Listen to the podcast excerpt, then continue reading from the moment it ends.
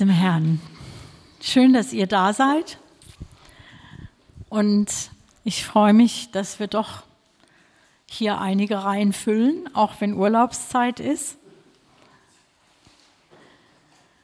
Ja, wir, wir suchen Gott, weil wir ihn lieben. Und ich möchte heute Morgen über den Frieden des Glaubenden sprechen. Und anfangen möchte ich mit Versen aus Epheser 2, 11 bis 16.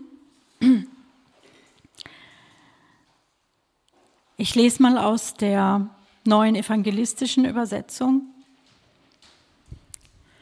Deshalb denkt daran, dass ihr früher zu den Völkern gehörtet, die von den Juden die Unbeschnittenen genannt werden, obwohl sie selbst nur äußerlich beschnitten sind. Ihr wart damals von Christus getrennt und vom Bürgerrecht Israels ausgeschlossen. Die Bündnisse Gottes und die damit verbundenen Zusagen waren euch fremd. Ihr hattet keine Hoffnung und lebtet ohne Gott in der Welt. Doch jetzt seid ihr, die ihr damals Fernstehende wart, durch die Verbindung mit Jesus Christus und durch sein Blut zu Nahestehenden geworden. Denn er selbst ist unser Friede. Er hat aus beiden, den fernen und nahen, eine Einheit gemacht und durch sein körperliches Sterben die Mauer der Feindschaft niedergebrochen. So hat er auch das Gesetz mit seinen Vorschriften und Geboten beseitigt, um zwischen Juden und Nichtjuden Frieden zu stiften ja, um die beiden zu seiner Person, in seiner Person zu dem einen neuen Menschen zu formen und um sie in einem Leib mit Gott zu versöhnen. Das geschah durch seinen Tod am Kreuz, durch den er auch die Feindschaft zwischen ihnen getötet hat. Vers 17 noch, so ist er gekommen und hat Frieden verkündet, Frieden für euch in der Ferne und Frieden für die in der Nähe.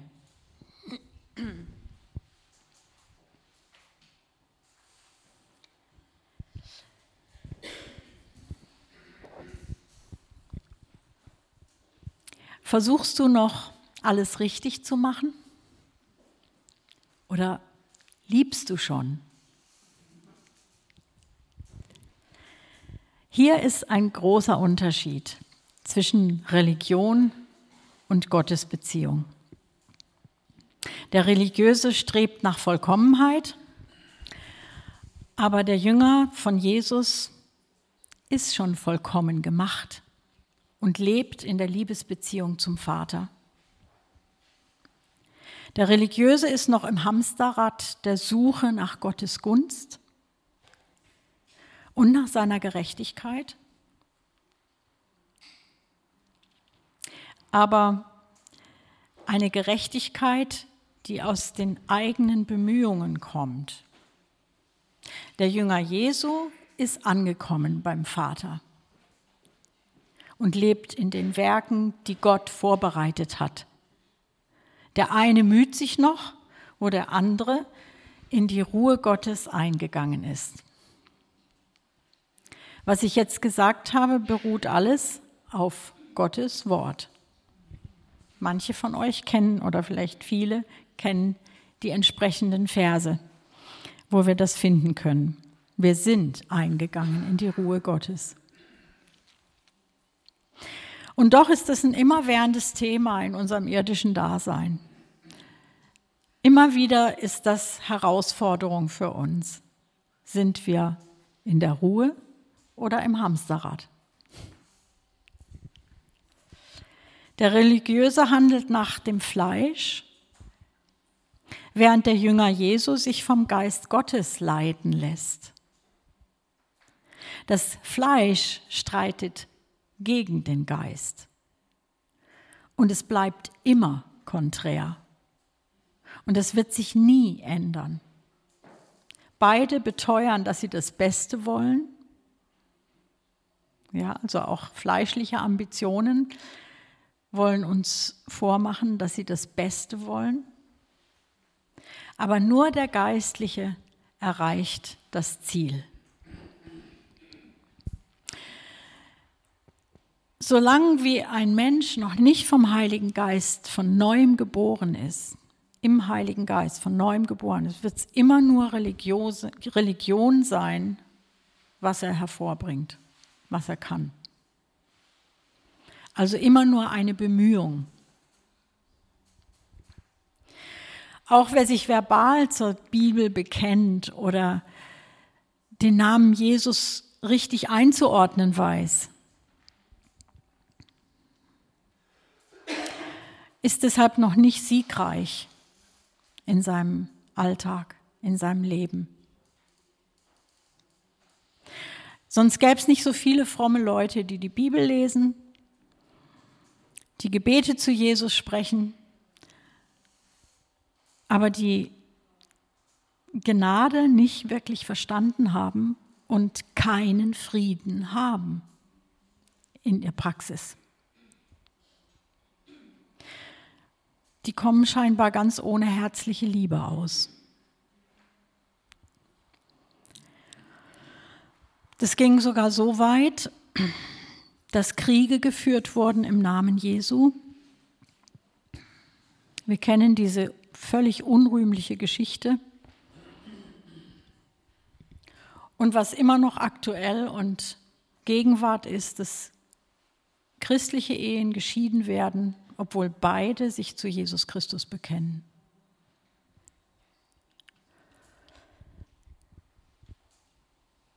Was braucht es denn noch? Es braucht eben doch diesen, diese willentliche Kapitulation, diesen Herrschaftswechsel, dem der Mensch zustimmen muss, sodass der Heilige Geist tatsächlich die Regie übernimmt. Und selbst wenn das geschehen ist, tritt die Führung durch den Heiligen Geist erst völlig in Kraft, wenn ich jeden Tag, jede Stunde diese willentliche Entscheidung treffe, dass er die Herrschaft und Leitung bekommt. Rechtlich gesehen ist das Fleisch zwar entmachtet mit meiner Wiedergeburt. Das heißt, der Recht hat über mein Leben ist Christus und nicht mehr das Fleisch. Der Heilige Geist ist mein Führer und nicht mehr das Fleisch. Aber, und auch, auch der Teufel wurde auf Golgatha am Kreuz rechtmäßig enteignet. Jesus hat durch sein Blut die Seelen der Menschen zurückgekauft für Gott. Das ist eine, eine rechtliche Sache, eine juristische Sache, die Wirkung hat. Aber in Kraft tritt dieser Deal erst dann, wenn ich persönlich zustimme, und zwar täglich. Das ist mir nicht immer vor Augen. Es fängt an mit einer Grundsatzentscheidung, die mich ins Reich Gottes reinbringt. Aber um meinen Wandel zu verändern, brauche ich ein tägliches Zustimmen. Und ich kann durch verschiedene Dinge, auf jeden Fall durch Unwahrheit, ähm, dahin kommen, dass ich den Heiligen Geist dämpfe, auch als wiedergeborener Christ. Das wisst ihr alle. Das haben wir alle schon erlebt. Das ist nichts Seltenes, sondern das hat jeder von uns schon erlebt, dass er den Heiligen Geist gedämpft hat. Also mir ging es schon so. Und ich weiß, dass das immer sehr nah ist, immer sehr präsent. Die Möglichkeit, ihm zu widerstehen, ist einfach da. Und dann bringt mein Leben leider keine Frucht. In den meisten Fällen ist es Unverstand. Ich weiß nicht die tatsächlichen Fakten. Ich habe sie nicht vor Augen, ich gehe nicht damit um, ich bin nicht informiert, ich kenne die Bibel nicht oder ich ähm, nähere mich nicht mit der Wahrheit. Wenn aber die Wahrheit mein tägliches Brot ist, das heißt das Wort Gottes, dann wird sich auch mein bewusstes Verhalten verändern. Deshalb ist es so wichtig, informiert zu sein über die ganze Wahrheit. Und es ist auch wichtig, sie dem Vater der Lüge entgegenzuhalten. Ich meine, das beste Beispiel kennen wir, als Jesus in der Wüste war und mit dem lebendigen Wort Gottes, mit der, mit der Wahrheit, die ein Schwert ist, dem Teufel widerstand und diesen Lügen widerstand, diesen Versuchungen widerstand.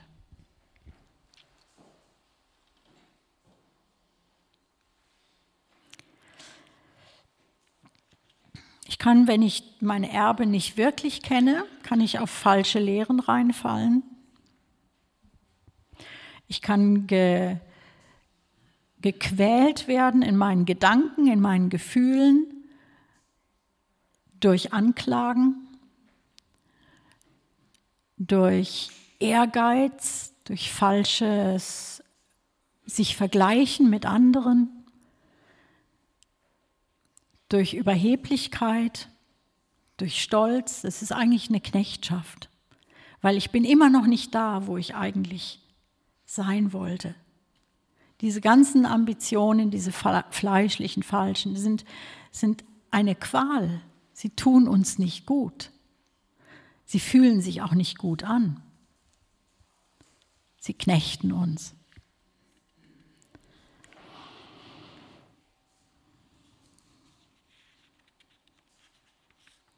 Es gibt eben diesen alltäglichen Kampf, obwohl das Erbe eigentlich beschlossen ist.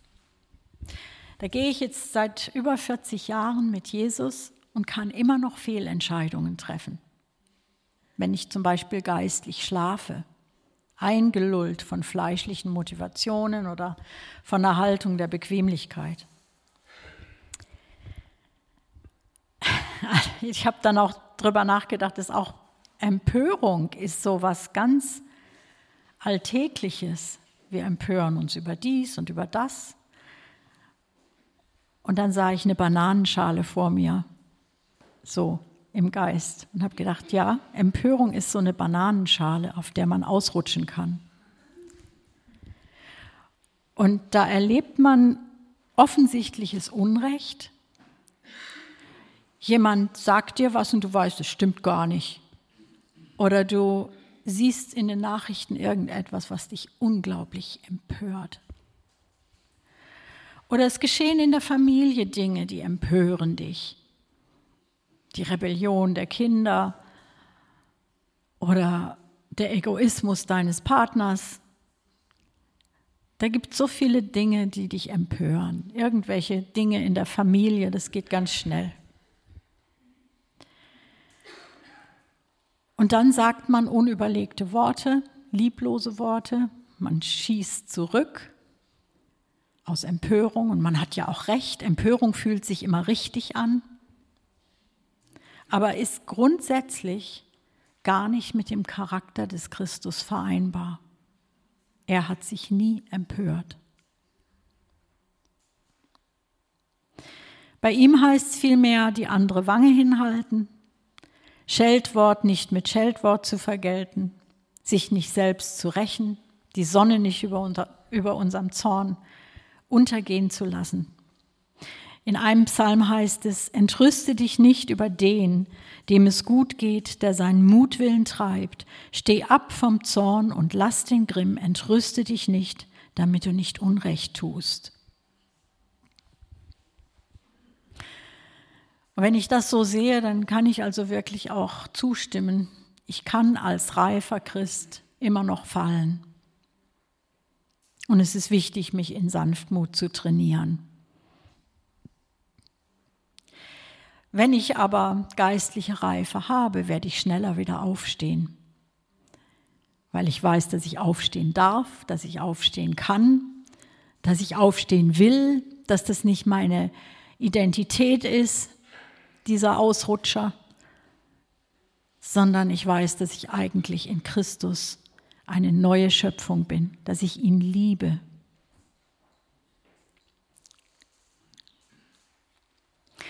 Auch Enttäuschung kann ein Fallstrick sein.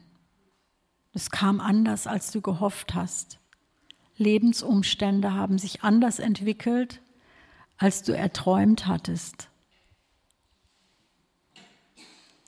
Oder du bist, und, und dann kann man, ich habe äh, auch eine gute Freundin gehabt, die, die gegen Gott bockig wurde. Deshalb, weil ihr Mann starb. Das sind solche Regungen im Herzen, wenn es weh tut, dass wir uns empören gegen Gott. Aber Gott hält es aus und er führt uns durch, wenn wir mitgehen. Oder Erschöpfung.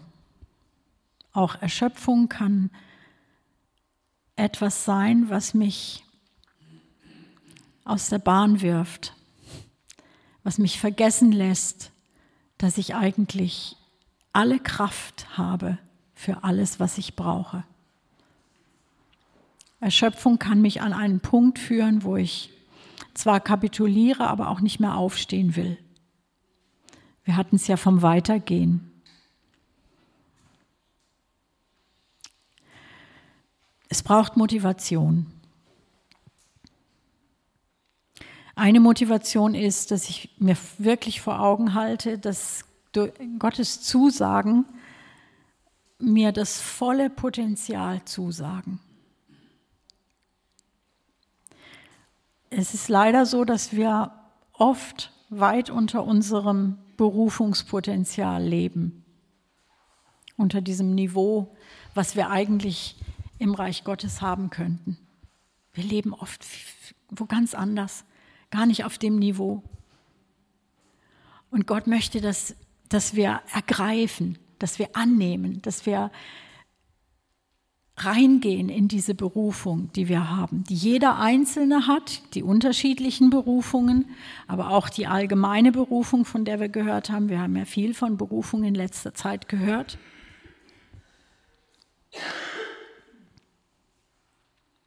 Es ist schade, wenn man es nicht ergreift. Es geht, es geht was verloren. Es ist nicht der Reichtum, den Gott eigentlich ausgeschüttet hat in seine Gemeinde. Es macht aber auch Hoffnung, wenn man es dann versteht, weil man sieht, da geht noch mehr. Ich kann noch wachsen. Ich werde weitergehen.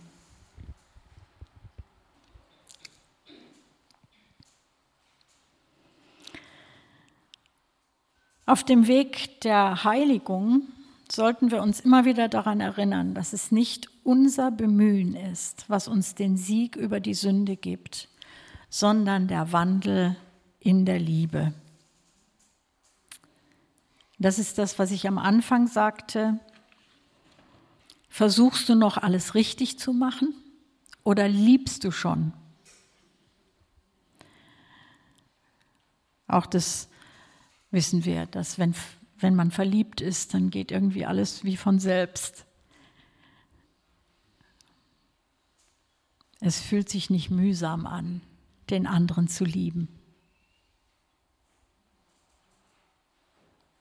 Die Liebe ist ausgegossen in unsere Herzen durch den Heiligen Geist, der uns auch gegeben worden ist. Also es ist alles geschenkt. Ich muss nichts hervorzwingen, hervorbringen. Es muss nicht, die Liebe muss nicht gesucht werden, sondern sie muss eingesetzt werden. Sie ist da.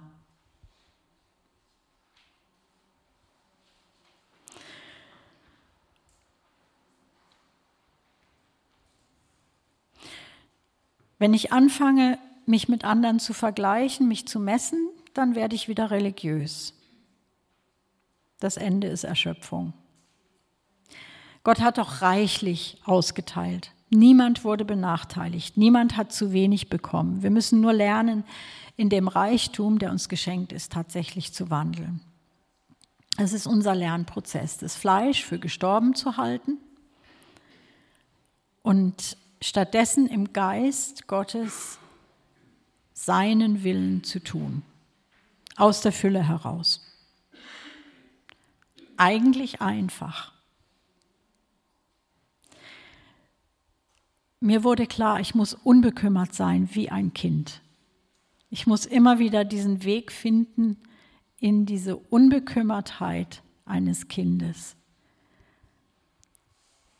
was sich nicht sorgt, wie schaffe ich das nur, sondern das in der Verbindung mit dem Vater über sich hinaus Paulus nennt das in der Neuheit des Lebens wandeln, Römer 6. Ne?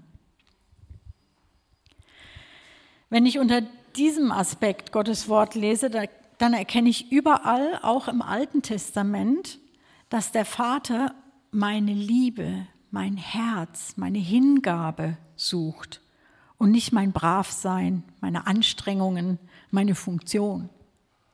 Er sucht mich und er sucht meine Aufmerksamkeit. Wir haben einen Beziehungsgott und er will nicht nur herrschen, herrschen tut er sowieso. Aber er möchte eine Beziehung, eine Liebesbeziehung, schon immer. Herzenskommunikation, Austausch von Herz zu Herz, das ist Gottes Wille. Und es war schon immer seine Vorliebe. Mit diesem Gedanken hat er den Menschen geschaffen.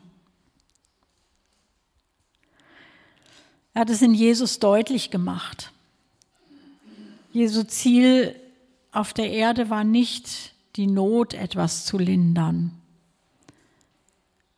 den Menschen ihre Schmerzen irgendwie ein bisschen wegzunehmen, Krankheiten rauszunehmen, sondern er wollte sie grundsätzlich dem Tod entreißen und sich Freunde erkaufen, die ihn lieben von ganzem Herzen, die mit einem veränderten neuen Herzen ihm nachfolgen.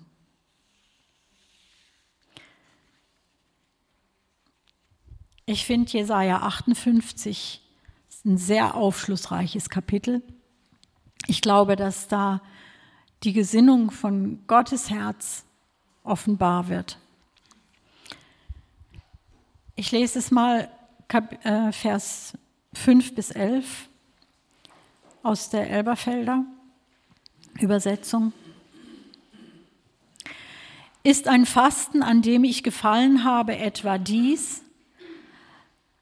Ein Tag, an dem der Mensch sich demütigt, seinen Kopf zu beugen wie eine Binse und sich in Sacktuch und Asche zu betten? Nennst du das ein Fasten und einen dem Herrn wohlgefälligen Tag? Ist nicht vielmehr das ein Fasten, an dem ich gefallen habe?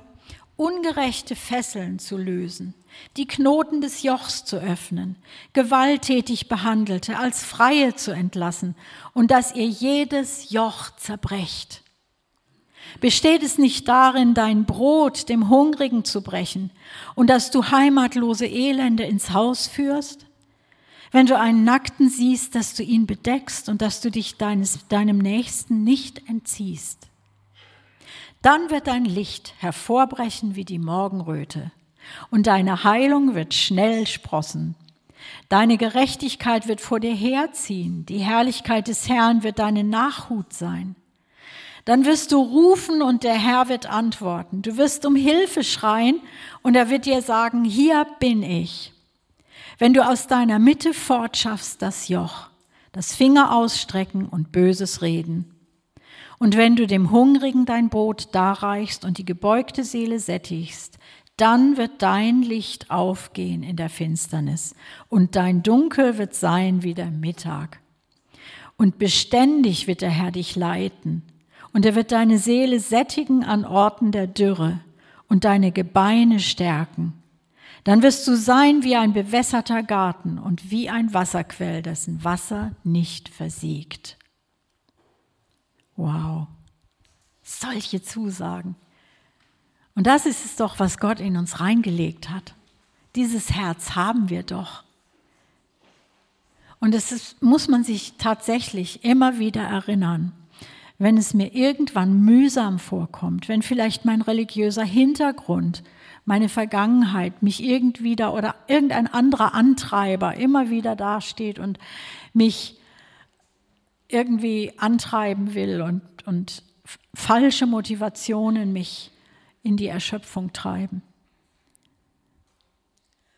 Es ist nicht mühsam, sich für den Herrn rauszunehmen, sich für Jesus aus, aus dieser Welt zu enthalten oder sich rauszunehmen aus ähm, den Anforderungen, die um mich herum ständig da sind und schreien.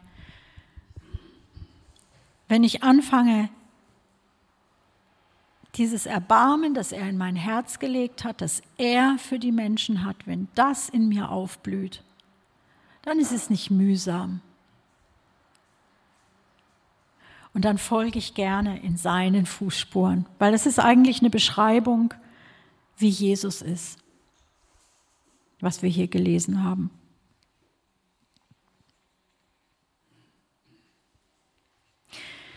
Es gibt ja auch diesen Vers, dass Gott Gehorsam lieber will als Opfer. Aber es ist eben nicht das, was wir so üblicherweise unter Gehorsam verstehen. Gehorsam hat immer so einen unfreiwilligen Beigeschmack, ja? Aber es ist nicht so bei Gott. Dieser unfreiwillige Gehorsam, bei dem bleibt das Herz leer. Aber Gott möchte, dass wir ein gefülltes Herz haben, dass wir fröhliche Geber sind. Nicht nur finanziell oder, oder materiell, auch mit unserer Zeit, mit unserer Kraft und Energie fröhlich geben. Gott möchte diesen Gehorsam, der aus Liebe kommt.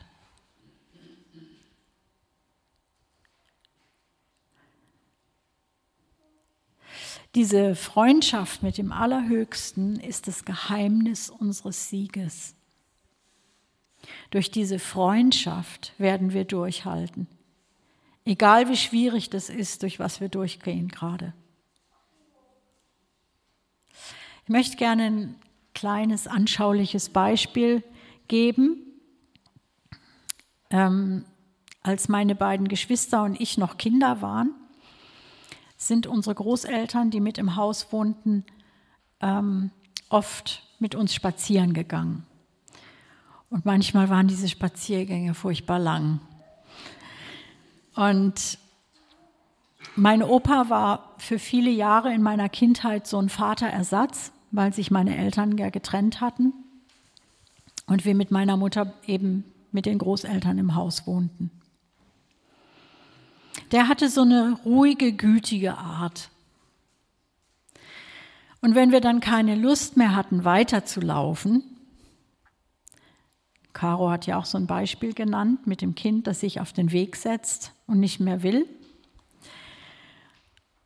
ähm, dann nahm er im Wechsel immer zwei Kinder an die Hand, rechts und links.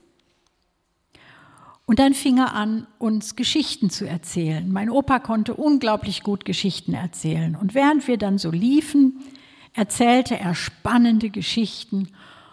Und wir dachten nicht mehr an den langen Weg und an unsere müden Beine.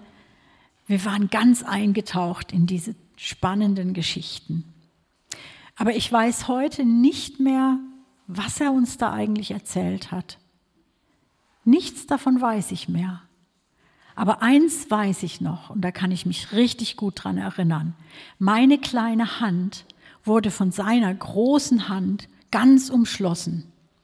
Das weiß ich heute noch, wie sich das anfühlte. Und es war die Beziehung, diese vertrauensvolle Beziehung und dieses Wissen, der Opa ist ein lieber Opa, was mich da motiviert hat und weitergehen ließ. Und ich fühlte mich einfach geborgen.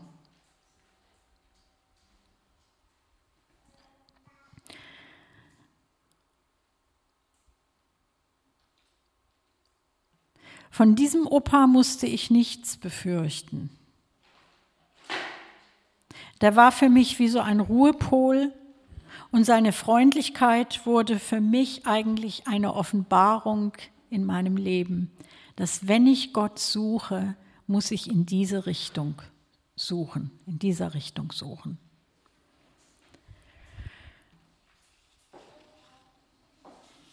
Ich bin überzeugt, dass der Vater im Himmel das noch viel mehr für uns sein will und uns mit seinem Frieden völlig erfüllen kann. Auch in stürmischen Zeiten, auch in Herausforderungen, auch in Wegen, die uns zu lang werden. Ich kann zu ihm kommen, wenn ich, wenn es brenzlig wird, wenn ich Niederlagen erlitten habe, egal wo der Schuh drückt, wenn ich gerade Mist gebaut habe. Und dieser himmlische Vater ist kein alter, dattriger Opa, sondern er ist der Schöpfer Himmels und der Erde mit Kraft und Autorität. Er umfasst mehr, als wir je denken können. Wir können uns ihn nicht vorstellen in seiner Größe. Er ist überragend herrlich. Und doch kommt er mit seinem wunderbaren, sanften Geist in meine Winzigkeit rein. Er ist in unsere Welt gekommen, hat unsere Sprache gesprochen, hat unsere Gedanken gekannt und hat irdische Beispiele genannt, damit wir ihn besser verstehen. Die ganzen Gleichnisse, die Jesus genannt hat, sind aus dem Alltag der Menschen damals gewesen. Gott sieht in das Kleine hinein. Er ist da, wo wir sind. Und Gott liebt seine Geschöpfe. Er sucht ihre Herzen und ihre Hingabe. Und dann kann er sich offenbaren, im Großen, aber auch in den Details. Und diese herzliche Verbindung, um diese Gemeinschaft geht es letztendlich. Um diese kostbare Zeit mit ihm. Er sucht nicht deine Frucht, er sucht dich. Unsere Berufung ist es ja, ihn anzubeten. Und zwar mit allem, was wir sind und haben. Und ihn anbeten heißt, ihn zu lieben mit allem, was wir sind und haben. Da heißt es in Lukas 10, Vers 27 und übrigens steht dieser Vers auch in diese, dieses Zitat aus dem Alten Testament, auch in also insgesamt drei Evangelien. Das heißt, das ist Gott wichtig, das ist der Kern. Da heißt es in Lukas 10, Vers 27, Jesus antwortete und sprach, du sollst den Herrn, deinen Gott, lieben aus deinem ganzen Herzen und mit deiner ganzen Seele und mit deiner ganzen Kraft und mit deinem ganzen Verstand und deinen Nächsten wie dich selbst. Das ist also Gottes Wille. Und dieses Lieben ist keine Leistung, es ist eine Herzenshaltung und die Liebe Gottes ist ausgegossen worden in unsere Herzen von Gott selbst. So, das ist das, ist das worauf es Gott ankommt. Und ich glaube, das trägt uns durch alles hindurch, was wir hier erleben und was auch noch kommen mag. Und das ist auch das Geheimnis unserer verfolgten Brüder und Schwestern. Das ist ihr Geheimnis, weshalb sie durchhalten, weshalb sie dranbleiben, weshalb sie für Jesus sterben und doch an ihm bleiben. Das kann man nicht aus menschlicher Religion heraus, aus eigenem Bemühen heraus. Und das will Gott auch gar nicht. Das fordert er gar nicht von uns. Er möchte unsere Herzen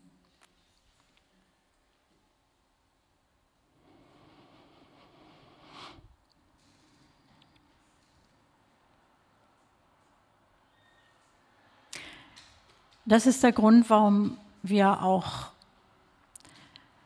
uns diese, diese Wahrheit über unsere Berufung, die Wahrheit über unseren Status bei Gott nicht mehr durch Lügen Satans abspenstig machen dürfen, lassen dürfen.